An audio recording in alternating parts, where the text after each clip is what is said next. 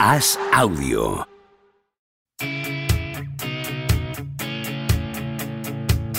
¿Seguirá Don Propia Puerta batiendo récords goleadores? ¿Creció Camavinga como Sidorf junto a un vecino brasileño?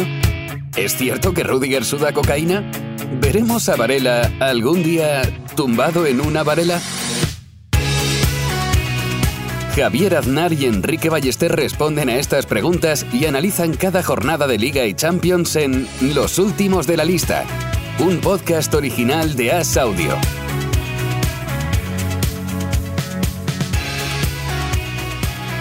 ¿Cómo estás, Enrique Ballester?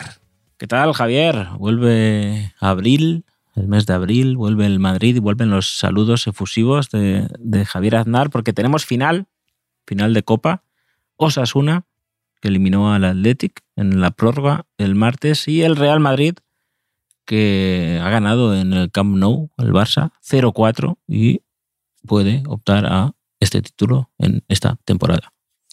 ¿Por dónde quieres empezar? Empezamos por que acaba de suceder ese 0-4. Podríamos decir que inesperado, porque no entraba en las quinielas de casi nadie eh, ese resultado tan abultado. Incluso al principio del partido no daba la impresión de que fuera a tomar esos derroteros. No, pero, pero mm, ya sabes que Don Fútbol, Don Fútbol te quiere bastante, Javier. Tiene- te tiene ahí en un lugar preferente de, de sus pensamientos. Y el domingo, en el podcast, después de la goleada del Madrid en Liga, dijiste, qué bonito sería empezar siempre así, diciendo, eh, el Madrid ha ganado por goleada. Pues eh, el miércoles Don Fútbol te ha concedido ese deseo, que yo tampoco lo veía muy claro con, con la alineación de Ancelotti. ¿eh? Creo que. eh, ¿Qué te ha parecido a ti? Camavinga, lateral izquierdo, Yo he, esta- he estado a punto. Kroos, Modric, titulares. he estado a punto de poner un tuit diciendo estoy totalmente en contra de este 11, pero no quería pasarme todo el partido deseando íntimamente de- decir eh, no, no Claro. quiero que remonte para que no me dejen mal en, el- en- en Twitter. Entonces, no lo, no lo he puesto. Ahí te podrías haber autorretuiteado y poniendo entre paréntesis, salvo que funcione. Exacto, ¿no? Como la- siempre decimos. ¿no? La de, lo de Mad Men. Estoy, le- de, hecho, he buscado la imagen para ponerla, pero no la he encontrado. La de eh, estoy totalmente en contra, salvo que esto funcione.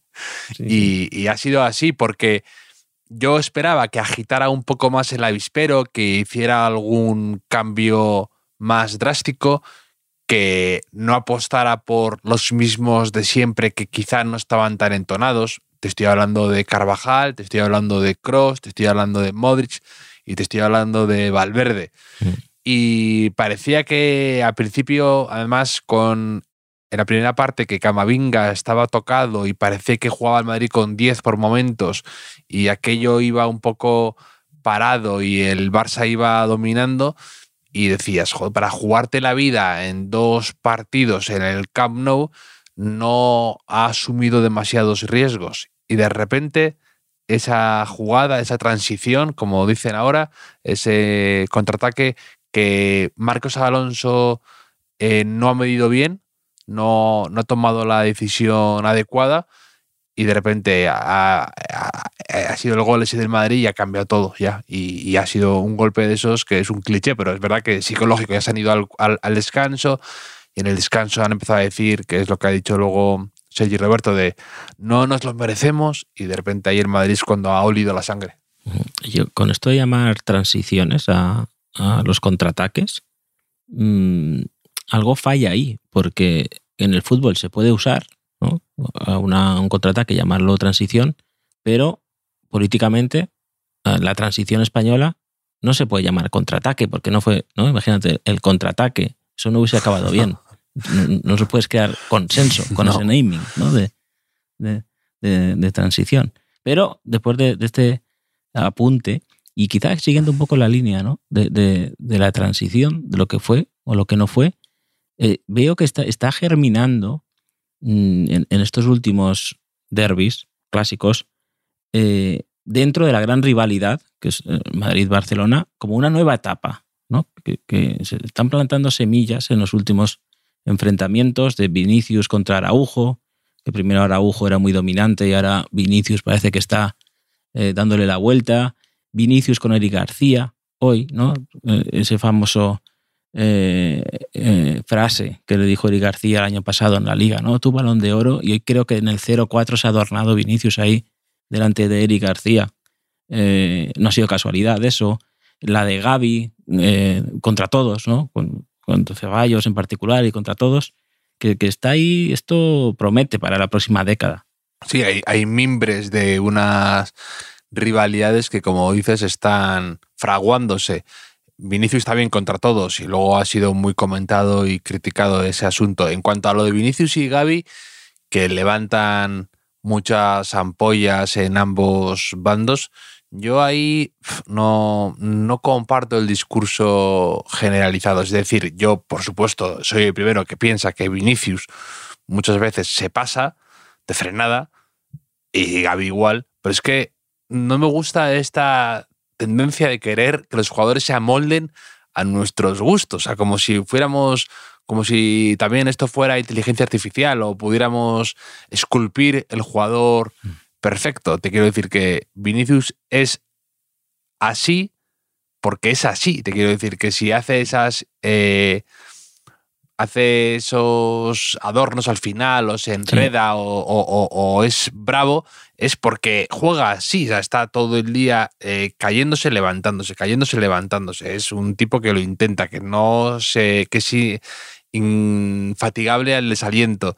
Eh, pues y Gaby igual, Gaby es un jugador que es intenso, que es fuerte, que es duro, que va a todas, que es una piraña, como tú dijiste. Y es que no, no puedes Mm. pedir a. Que sí, que se le puede. Todos aspiramos a decir, no, pues si bajara dos rayitas la intensidad, eh, sería igual de bueno y tal, ya, pero eh, lo mismo en su época con Cristiano Ronaldo, ¿no? Si no se quisiera tanto sí mismo, si no estuviera tanto pensando en meter gol, ya, pero es que es así Cristiano Ronaldo. Es así Vinicius. Es el pack completo. Es, es alguna vez lo hemos comentado con la canción de Miquel Laboa, esa, ¿no? De, que un pájaro que no quiero que se me escape el pájaro y le cortaría las alas, pero si le corto las alas ya no es un pájaro. Pues con esto eh, pasa exactamente igual. No todos pueden ser perfectos, no todos pueden ser Karim Benzema, Javier. Esto- Y que le han robado además- un gol. Que le han robado Sí. un gol. El primero es suyo, no, ¿no? que, que le ha robado un gol. No, el de Vinicius, dices. Había entrado. O sea, eso Había para entrado, eso no había se usa el bar. No se usa el bar para No, eso. había entrado, había entrado ya, pero es. eh, el otro día lo comentó, lo comentó Ancelotti y dijo en una rueda de prensa, dijo que veía a Benzema especialmente bien, que el parón le había venido fenomenal y que estaba entonado. Y eso no lo dice por decir, porque no se quería pillar los dedos eh, con prometiendo una versión de Benzema que no estaba. Y el contra, el contra Valladolid otro día, no sé, hay algo ahí. Es como estos caballos, los caballos de carreras también, cuando están muy, muy, muy, muy, meti- o sea, muy bien físicamente, tienen un brillo especial y se nota, se nota en el pelo, se nota en el aspecto físico. Y Benzema igual, Benzema estaba el otro día luminoso y hoy también. Es que eh, en, cuanto, en el sorteo lo, lo he comentado, digo, está fino, está, se le ve con confianza, se le ve que llega, se le ve con fuerza y otra vez ha hecho un poco lo del año pasado, de repente que encadenó dos hat-tricks seguidos contra el PSG y a Mm. otro en, en Liga antes o algo así. Y ya está, y está igual, otra vez llega a este momento y se le ve otra vez con esa con ese halo de grandeza a su alrededor. He leído que hacía 60 años que, que un futbolista del Real Madrid no marcaba tres goles en, eh, al Barcelona como, como visitante. Fue Puskas. Y Fue sí que hemos visto algunos, algunos recientemente de otros equipos. ¿no? Cañoncito, ¡pum! Cañoncito. Ídolo de mi padre, absoluto, Sí. buscas. E- ese, ese mote mm, es muy de, de esa época, ¿eh? O sea, quiero decir. que- Absolutamente. Más, más de los 60 no podía ser ese, ese mote de los 50, pero eh, que recientemente hemos visto pues, a Mbappé meter tres goles en, en- en el Camp Nou, a Pantic, Milinko, Milinko Pantic metió A cuatro. Shevchenko. En, en Copa, Shevchenko también, muy bien, Forlán también marcó tres, creo que con el Villarreal en, en su día. Eh, el Paquete Higuera, el jugador del Zaragoza, creo que lo hizo en una Supercopa, me parece, aquella de, de la parada de Lopetegui, ¿recuerdas? Que se que hace Sí. una palomita y, y se cae, pero bueno, Ahí- y, y, ahí- y, y Van Nistelrooy no estuvo a punto de meter también un hat-trick aquel en el 3-3 de marcó dos. mar- Marcó dos, ¿no? Me sonaba, sí, Sí, una Sí. exhibición de Guti. eh, sí. Ya, Me gusta recordar. sin decirla, ¿eh? Sin decirla. ¿Cómo te porque gusta? El, es, el primero es un penalti que le hacen a Guti, Sí. que creo incluso que es expulsar a Oleguer con la segunda amarilla eh, ahí. Y, y el, el que nos falta es de Sergio Ramos, de cabeza, también una falta que saca Guti a, pierna cambiada, que es la liga de Capelo después. Mm. Esa, esa, el, esa- el empate que, que más supo a victoria del Real Madrid. Y, Sí, mm, sí. Y hablando de ligas, eh, esto de hoy, que el Madrid gane 0-4 en el Camp Nou, ¿no te da algo más de. No sé, puede ser.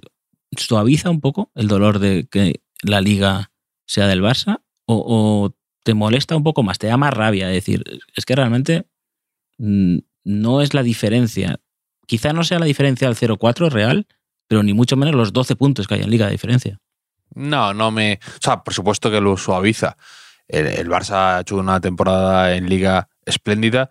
Eh, lo que comentábamos siempre, los siete goles, eh, que hoy le han metido cuatro, ¿no? Eh, entonces, es, eh, va líder, ha jugado muy bien.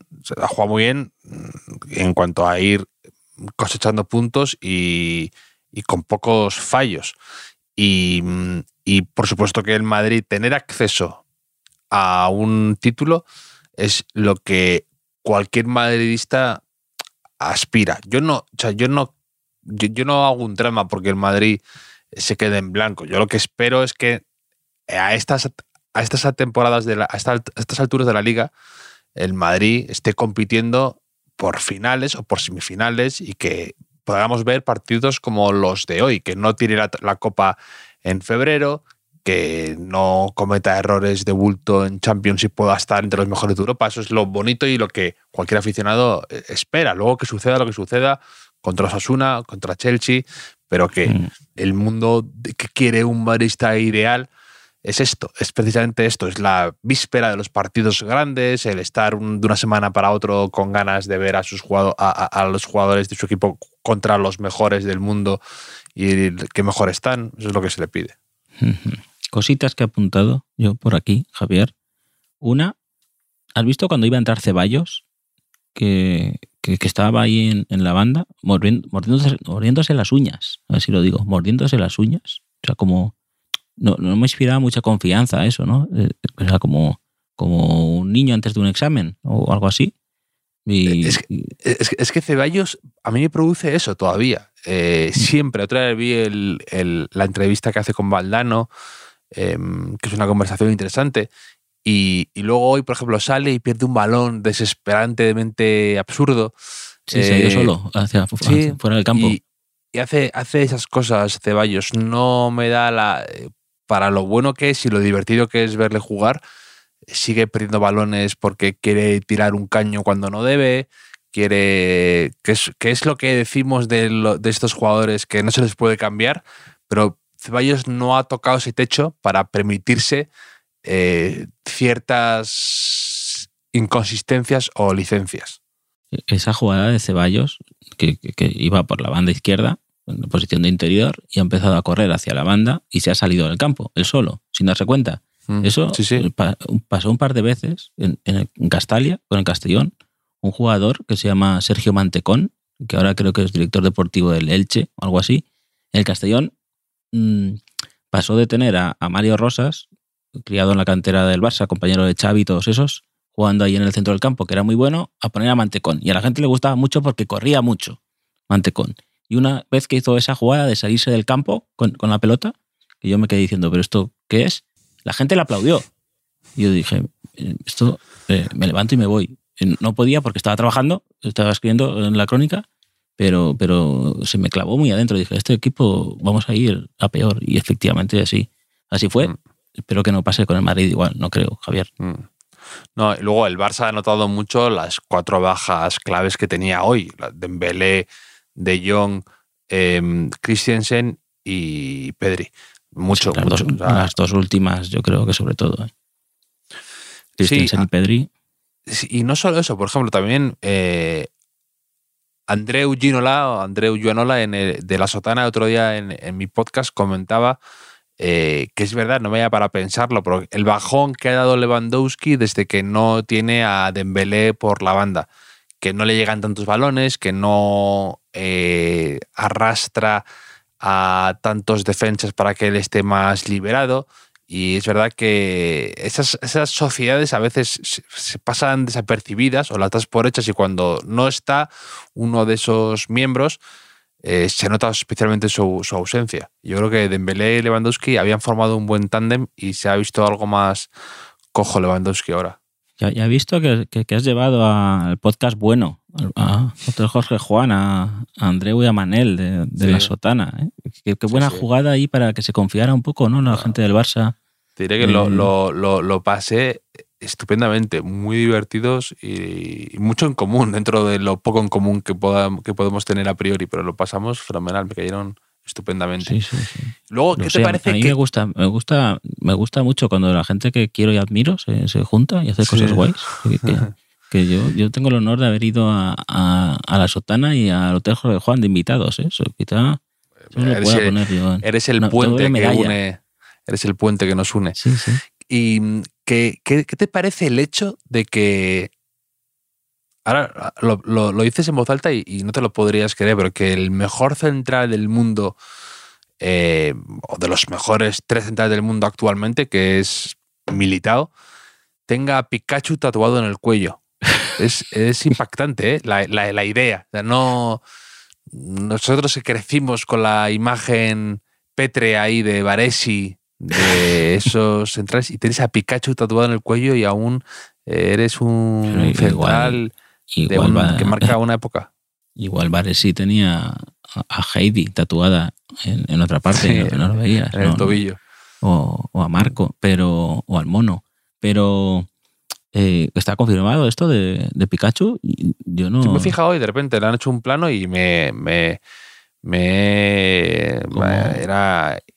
Vamos, se, donde confundible. Como se entere mi hijo, va a querer ser central otra vez eh, a ser defensa, ahora que había conseguido ya que se convenciera de que es más divertido jugar de extremito, mentiroso.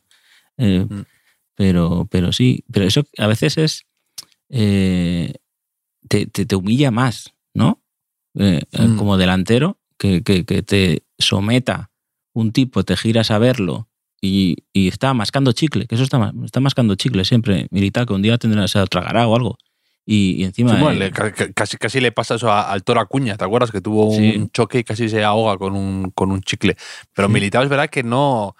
que es un tipo tranquilote, eh, no parece demasiado mm. agobiado por las circunstancias y se ha. no sé, se ha mm, confirmado como un central espectacular. Está a un nivel. Eh, espléndido. Cuando yo todo lleva tres temporadas a un nivelazo cuando además no. Sí, sí, casi, sí, en apenas bajones. Yo no sé mucho de Pokémon y eso, pero Pikachu creo que tiene. tiene tenía mal pronto también, ¿no? O sea, que tú lo ves ahí eh, muy tierno, ¿no? Un peluche casi adorable pero que luego sí. combaten, ¿no? Ellos como, se, se. Como el conejo ese, como el conejo ese de la película de los caballeros de la mesa cuadrada, ¿no? De Monty Python, que había un conejo que era como tenía pinta buena y luego era asesino. Pues esto es igual. Sí, sí, no, como los, los típicos jugadores que dicen, no, es que fuera del campo es una visión persona, pero en el campo se transforma. Que yo siempre pienso, no, quizás sea al revés, pero bueno, no, sí. no entremos en eso. Otra cosa que, que me he fijado de, del partido que tengo aquí a, anotada, mmm, creo que no he sido el único que se ha dado cuenta. ¿Has disfrutado de la realización de Dios televisiva? Mío. Qué castigo, ¿eh? Además, yo lo he puesto, lo, lo, he comentado y yo pensaba que era yo con mi ojo experto sí. que se estaba, se estaba dando cuenta. De repente he visto eso en llamas. He visto Twitter en llamas como no era, o sea, ha sido insoportable de alguien que no le gusta el fútbol, yo creo. O sea, nos ha quitado todos los inicios de las jugadas, porque sí, porque no lo considera, no lo consideraba importante. Y luego eh, el, repeticiones alargadísimas, intrascendentes, unos primeros planos de alguien que ha visto demasiadas películas de John Woo, no sé, insoportable, insoportable. Sí, sí, a mí, a mí me ha pasado igual. Eso que entras a Twitter y tuiteas directamente, ¿no? Sin, sin ver nada Y luego, claro, después de tuitear, digo, vale, no soy el único que se ha dado cuenta de esto, que, que también te tranquiliza un poco a la vez. Y a mí es que yo, cuando pasan estas cosas, es verdad que creo que en el descanso alguien le ha dicho algo, porque el segundo tiempo ha sido más normal. O- no, no, o- no, no, no. El arranque, ha sido, exagerado. o sea, el arranque ha sido pesadísimo. Además, se, se ha puesto 2-0 y yo estaba ya tensísimo y me estaba desesperando. Me estaba Claro. desesperando con las repeticiones a la, la cortinilla esa de la copa. Me estaba eh, poniendo cardíaco. a, mí, a mí me pasa también que cuando ocurre algo así, ya soy incapaz de disfrutar de, de lo que estoy viendo, o sea, del partido en sí. O sea, como estás Sí, en el cine a lo bajo la mejor. piel. sí, estás en el cine a lo mejor y los de atrás están hablando de otras cosas, de, una- de tonterías, y ya me desconcentro. O sea, no, no puedo. O, o, o un comentarista de un partido de NBA que estoy viendo, lo que sé, y ya tengo que quitar el audio ya me enfado. Y, y- y estaba a punto, ¿eh? De, digo, un poco más y me pongo a ver el- el- los pares Sí. 3 de Augusta que jugaban hoy en Master. Sí. A mí también, otra cosa que me saca de quicio, pero a un nivel que desde fuera deben pensar que estoy un poco chalado, pero no soporto, por ejemplo, lo, lo que ha ocurrido hoy en el partido, esas amarillas salomónicas que han sacado a la vez a Vinicius y a Gaby, las odio. Esas amarillas como, venga, una cada uno por, por enfadaros. Alteran muchísimo el partido, son totalmente gratuitas y son injustas en su mayor parte, porque hay, siempre hay uno que tiene más culpa que el otro. En este caso no, ni, ni me acuerdo si era más de Vinicius o, o de Gaby, pero que no se puede solucionar los temas así.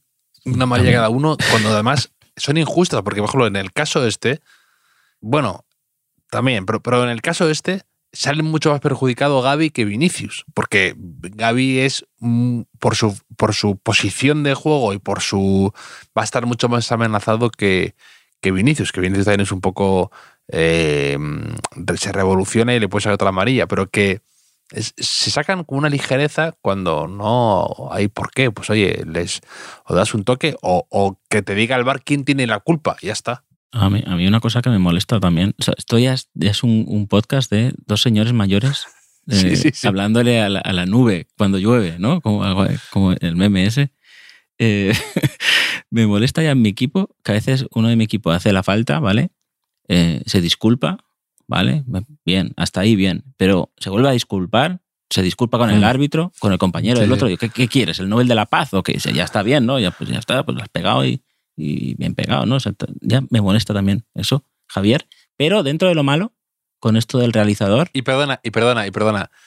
Y tu delantero que felicita al portero rival, a mí Oh. me chi- me chirría un poco, ¿eh? Digo, Después "Ah, de- no. después de una gran No. parada, ¿no? Después de una gran Sí, parada. sí. ¿Qué eres, el Dalai Lama? No, venga.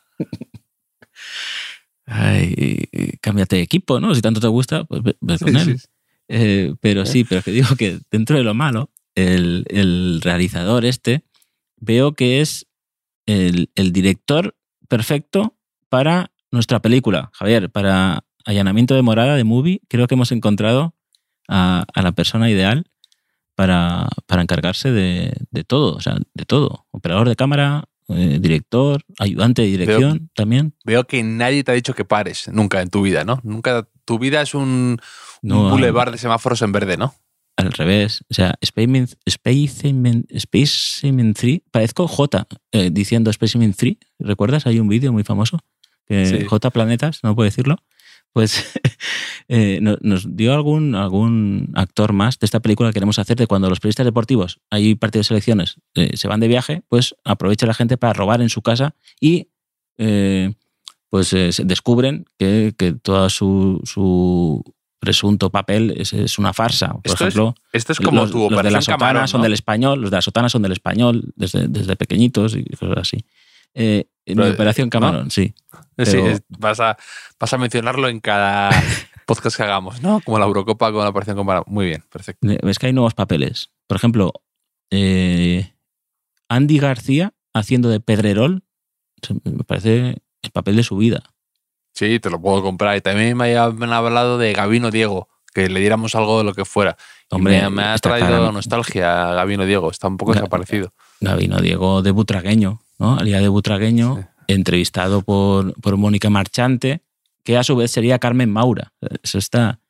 eh, Tienes todo pensado. Sí, sí, sí. Eso, pero bueno, hay más que no te quiero, no te quiero decir más, porque iremos desvelando poco a poco el, el- el casting. ¿Quieres decirme algo más del, del Madrid o pasamos a- al primer finalista? Pasamos al primer finalista, a ese Osasuna de Arrasate, que dio la campanada en San Mamés. No te- venía con un partido con una ventaja de la ida, pero San Mamés era mucho San Mamés y logró vencer en la prórroga con mucho mérito. Sí, sí. eh, apretó el, el Athletic, se puso 1-0, igualó la eliminatoria con gol de Williams. Después tuvo bastantes ocasiones, la verdad, pues entre, entre el portero y las que falló Nico Williams. eh, sobre todo sobrevivió eh, Osasuna para dar un zarpazo letal, definitivo, en, en la parte final ¿no? de la el, león, el león siendo atacado de un zarpazo. Los Sí. leones. porque era un ligre, ¿no? Que era, era un ligre, Osasuna, esa no la vieron venir. Y es un poco, un poco felino, ¿no? Tiene así un poco pinta leonina. Pablo Ibáñez, que es el, el Mm. héroe de, de Osasuna. No confundir con Pablo Ibáñez, el, el que jugaba en el Atlético de Madrid, ¿recuerdas? Y el, el Albacete, la selección española. Sino un chico que de Osasuna desde niño, desde muy pequeñito, llegó a Osasuna a los 8 años, lo echaron a los 16, o sea, esto es bastante curioso, y se tuvo que ir a otros equipos eh, navarros de la zona, a Mutilvera y a San Juan, hasta que mm, con 22 años volvió a, a Osasuna para jugar Mm. en el Promesas y después en el primer equipo. Sí, y el gol que mete, que es un gol bastante cross, ¿no? Con esa postura, con el interior y elegante y además Muy tuyo, ¿eh? también me- muy mío, efectiva- efectivamente. Y luego también muy, muy Curry, el de, el de los Warriors que, y Larry Bird, que tiraban y ya sabían que iba para adentro, porque estaba ya como celebrándolo antes de... Lo pegó con una Sí, lo dijo. tranquilidad y con... Sí, Lo dijo él, el chaval, que, que, bueno, chaval, bueno, sí, podía ser su padre, yo puedo llamarle chaval, ¿no? Eh, que que al, al sentir como el golpeo, ya dijo, dijo que, que ni vio cómo entraba, o sea, la, la pelota, que ya se volvió loco. Y bueno, muy, muy emotivo. Eh, la celebración de Osasuna es fácil empatizar con, con alguien así, ¿no? Cuando le pasa no, algo, y- algo bueno y bonito. Es más, el, el gol fue tan bonito y un chico de la casa y todo esto, que yo no iba con ninguno en particular, con ninguno de los otros equipos, pero eh, había una parte de mí que decía, sería una pena que este gol no tuviera Claro. la recompensa del, la- del pase a la final, ¿no? Y que este gol tan emocionante para él y para su familia y para Pamplona en general y Navarra, pues no tenga ese, ese mm, la recompensa de poder pasar, ¿no? Y que se dirima todo por unos penaltis o algo así de trágico, ¿no? Y Entonces además- sí, sí, sí, Además, tiene, tiene la cara y eso la actitud de canterano buen chaval. Que, que yo lo había visto algún partido con Osasuna y corre por todos, va a todos, a todos, no se queja nunca cuando Sí. eh, no simula. O sea, es un jugador noble que Mm. le ves. Y de hecho es Mm. familia de deportistas, que su padre eh, jugó en segunda B con el Izarra también. Y su hermana juega en el Mutil Basket, que es un equipo de, de Navarra, eh, en Liga. Femenina 2.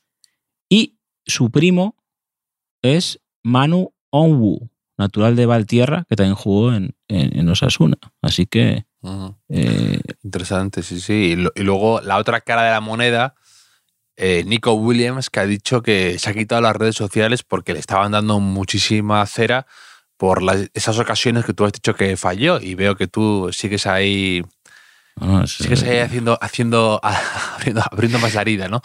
Pero un- es verdad un- que un dato, yo te- dato. Que siempre he a mí, tenido que me- Que debilidad. insulten a mí, que, que- no, Mm. no, Nico Williams, el pobre. Que, Que es pones- que la pones gente ahí, la gente ahí pones que, que espera, de, que, ¿qué Sí. piensa? ¿Que ha fallado a propósito? O sea, esto siempre me, siempre me, me ha- me ha llamado la atención. Eh, vale, quizá la reacción en el momento, en el campo, de hacer, ah, no sé qué, pero después, ¿por qué vas a insultar a un jugador? ¿Qué, qué- qué- qué piensas? ¿Que, no quería marcar el claro, más que tú? Eh, Claro.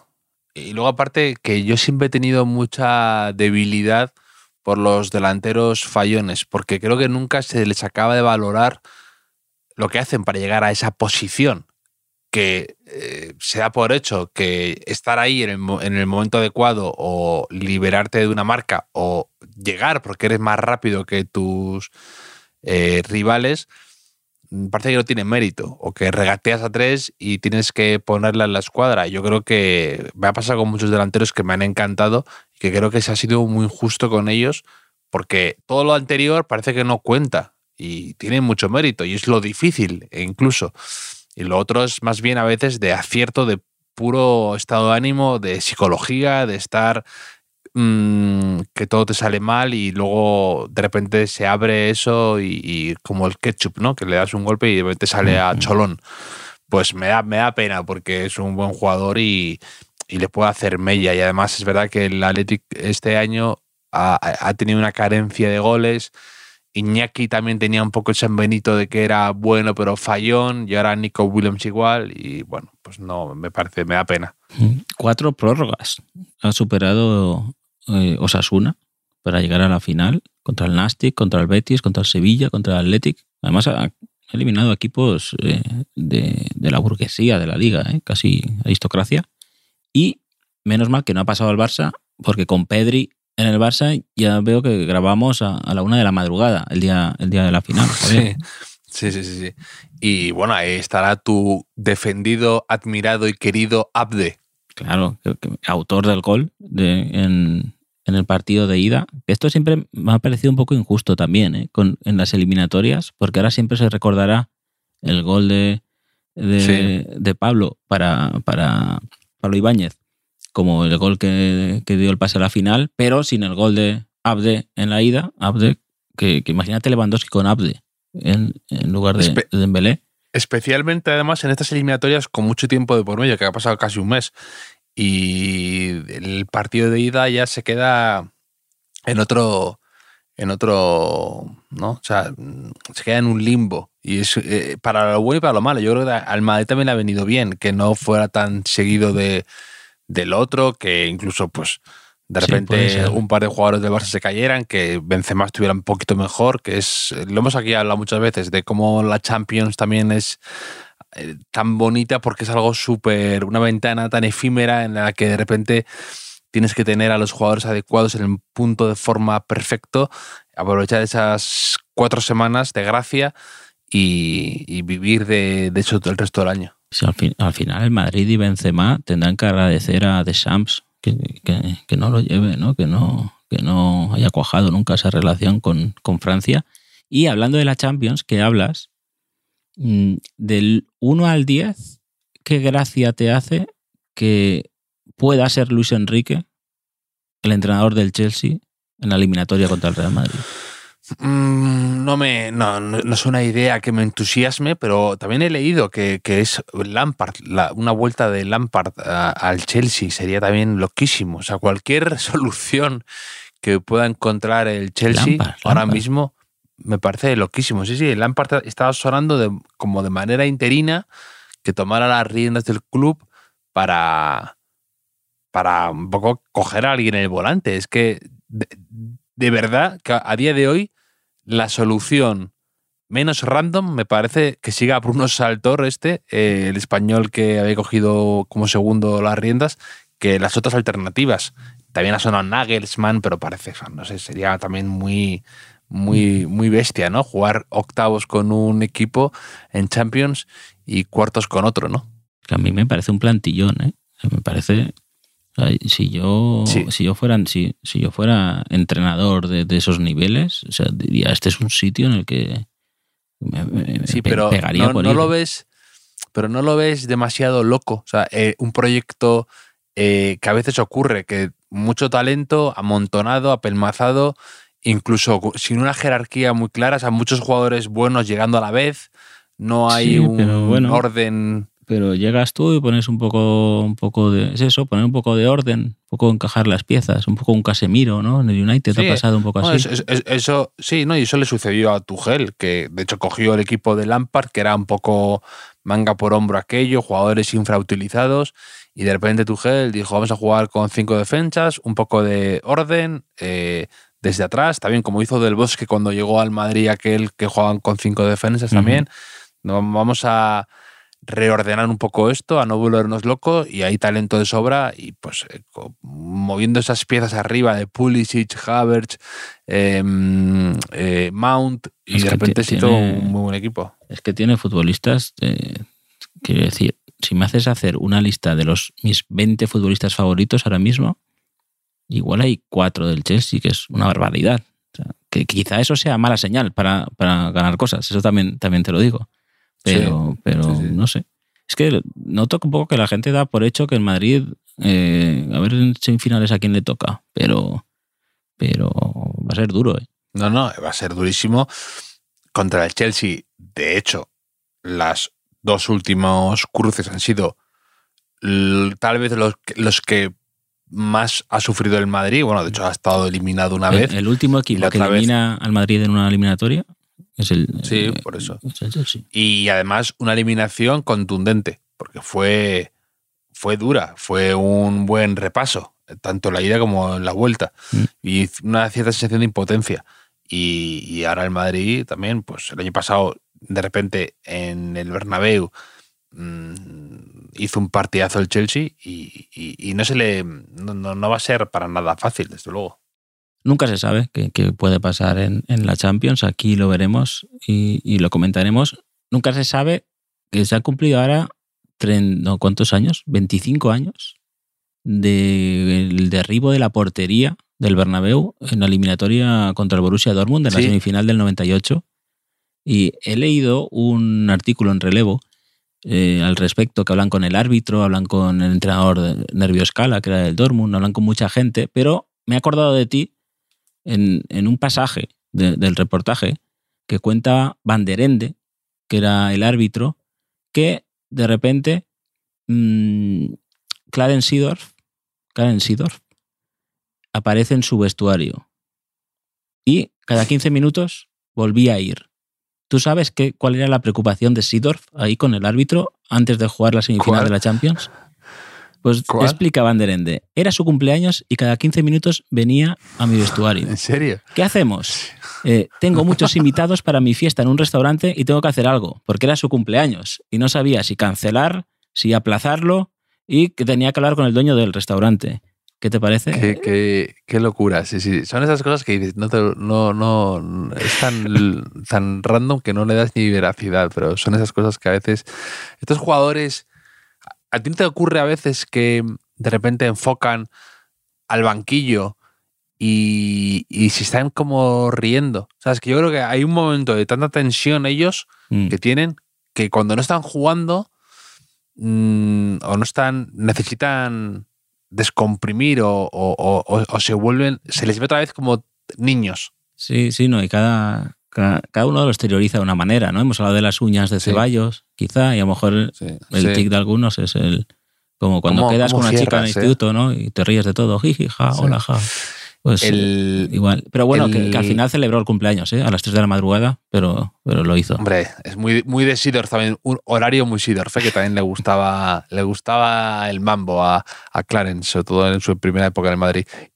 Eh, te iba a decir también que mm, eh, la lo de la portería, a veces mm, siento, y lo he pensado yo siempre, que es una que fue un punto de inflexión en el, en el Madrid. O sea, que, que si no llega a suceder eso, que, que, que lo... Claro, que es que también se, se aplazó y eso, tú jugando fuera de casa, también tiene que ser muy duro. ¿eh? El- o sea, tú estás programado para saber que tienes que aguantar la presión de un partido importante eh, 90 minutos y, lo- y la media hora de calentamiento antes y estás mentalizado para esos 120 minutos y si te alarga de repente eso a 190 o 180 y mentalmente es duro ¿eh? el tener que estar esperando si juegas, si no juegas, la incertidumbre cuando tú no estás en tu campo. Sí, ahí contaba. Y eso sí, tuvo un impacto eso. eh, Scala contaba que él, él abogó por, por pedir la suspensión, porque creo que había un límite de 45 minutos que, que la UEFA podía suspenderlo, pero que Lorenzo Sanz habló con el presidente del Dortmund y tenían buenas relaciones y el presidente le dijo, vamos a jugar, tarden el tiempo que, que Mm. tarden. Entonces, eh, igual hay que debérselo a ese señor o a Sí. Lorenzo Sanz, que Fernando Sanz, su hijo, jugó esa eliminatoria eh, los dos partidos y cuenta también en el, en el reportaje que, claro, es lo que tú comentas, que primero no sabían muy bien qué había pasado, luego volvieron al vestuario, eh, salían a calentar y les decían, no, otro- 20 minutos más, eh, que, que era muy difícil, ¿no? que era el partido más importante de su vida y, y que, era, que, que lo estaba pasando, él solo intentaba concentrarse en el partido, pero que era muy, muy complicado, sin duda tuvo un, eh, tuvo un impacto en el, en el partido y bueno, o sea, gente quiere leerlo, está muy, eh, cuentan toda la historia de cuando van a la ciudad deportiva por la portería, eh, que Mm. con- medio alquilan a uno que tenía un camión ahí para que lleve la portería, unas historias que, que bueno, que, que historia de la Champions y historia del fútbol. Sí. Que, y que luego salió diciendo el tipo, el del camión o algo así, el que había conseguido la portería, que dijo, pedí cuatro entradas para la final de Ámsterdam y no me las dieron. Y yo pensaba, cuatro entradas para la final Champions, ¿eh? Te, te viniste un poco arriba. ¿eh? No, te pides una, dos, pero cuatro y ahí dijiste, voy a, voy a apostar fuerte. Claro, el no ya lo tengo, la- pero Sí, sí, sí. No, pero sí que le pagaron los, digamos, el- los costes de- del, del traslado de, de la portería porque tuvieron que hacer como una especie de butrón en la ciudad deportiva para sacar la portería porque estaba cerrado. Eh, Mm. Y, pero a veces ya, ya sabes que las cosas no son siempre como parecen, ¿no? Que, que se lo digan a Jimmy Floyd Hasselbank. O a Jerrell, deberíamos decir a partir de ahora. no, no me he repuesto de lo de descubrir que Jimmy Floyd Hasselbank no se llama Jimmy, sino Nunca Jerrell. fue Jimmy. Jerrell era, ¿no? Jerrell nunca fue Jimmy. Jerrell. Pero, por ejemplo, Antonio Romeo, esto ha tenido, ha tenido impacto, ¿eh? esta noticia, no solo en mí. Antonio Romeo me ha dicho, buenas Enrique, para que puedas devolver el guantazo de Jimmy Floyd, te diré que Dunga, ¿recuerdas a Dunga, el mediocentro de Sí. Brasil, campeón del mundo y luego seleccionador brasileño? Pues Dunga es el nombre de uno de los siete nanitos en la versión brasileña. Y, y- y le digo, sí, hombre. Y resulta que me pasa ahí un enlace eh, que se llama Carlos Caetano Bledor Berry, más conocido como, como Dunga. Y encima es que la foto le ves y es que eh, se parece, es un, un enanito, tiene, tiene cara de, de enanito. Totalmente, totalmente. Un poco lo de Militao ¿Sabes también, quién? con, Militao con Pikachu, ¿no? Era un tipo duro Dunga y resulta que era como dormilón, ¿no? Como, bueno, no sé, ya Sí. no me sé más nombres de gruñón. Mm. Y sabes también, por ejemplo, otro nombre que no es tal nombre, que eh, eh, es una mentira también. A ver, eh, a ver, tú sabes que puedes provocar muchos traumas con esta sección. Nuestro amigo Carlos Marañón no se apellida Marañón.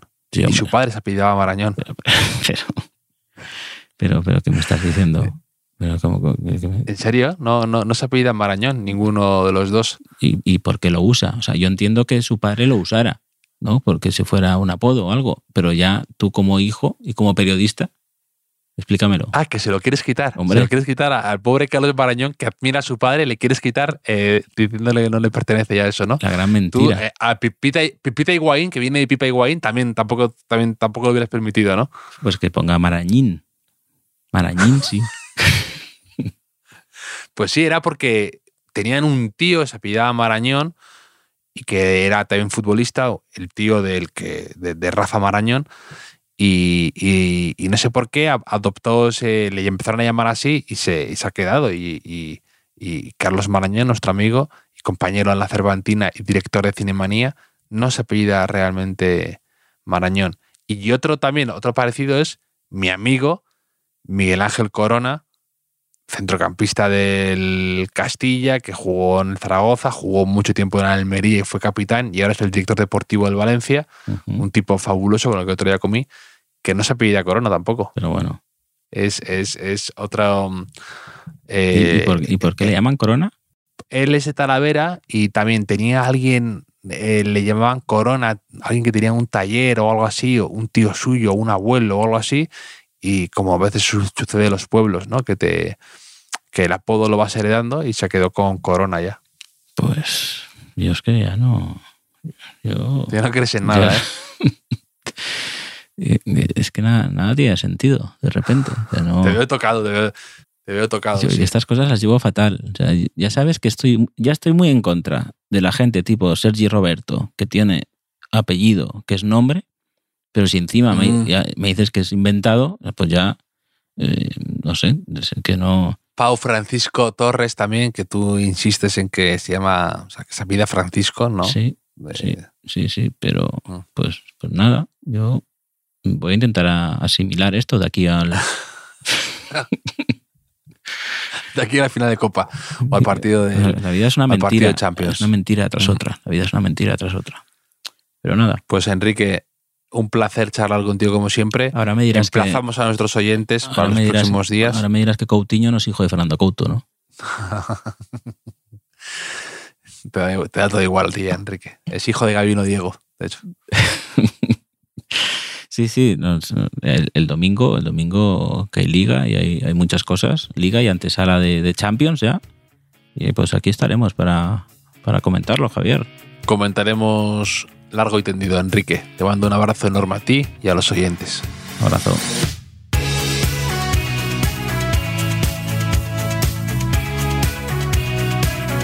Los últimos de la lista es un podcast original de As Audio con la producción de Javier Machicado y la realización de Vicente Zamora. Síguenos en redes sociales, arroba As Audio. Puedes escucharnos en la sección de podcast de as.com, en la aplicación del diario As o en tu plataforma de audio preferida.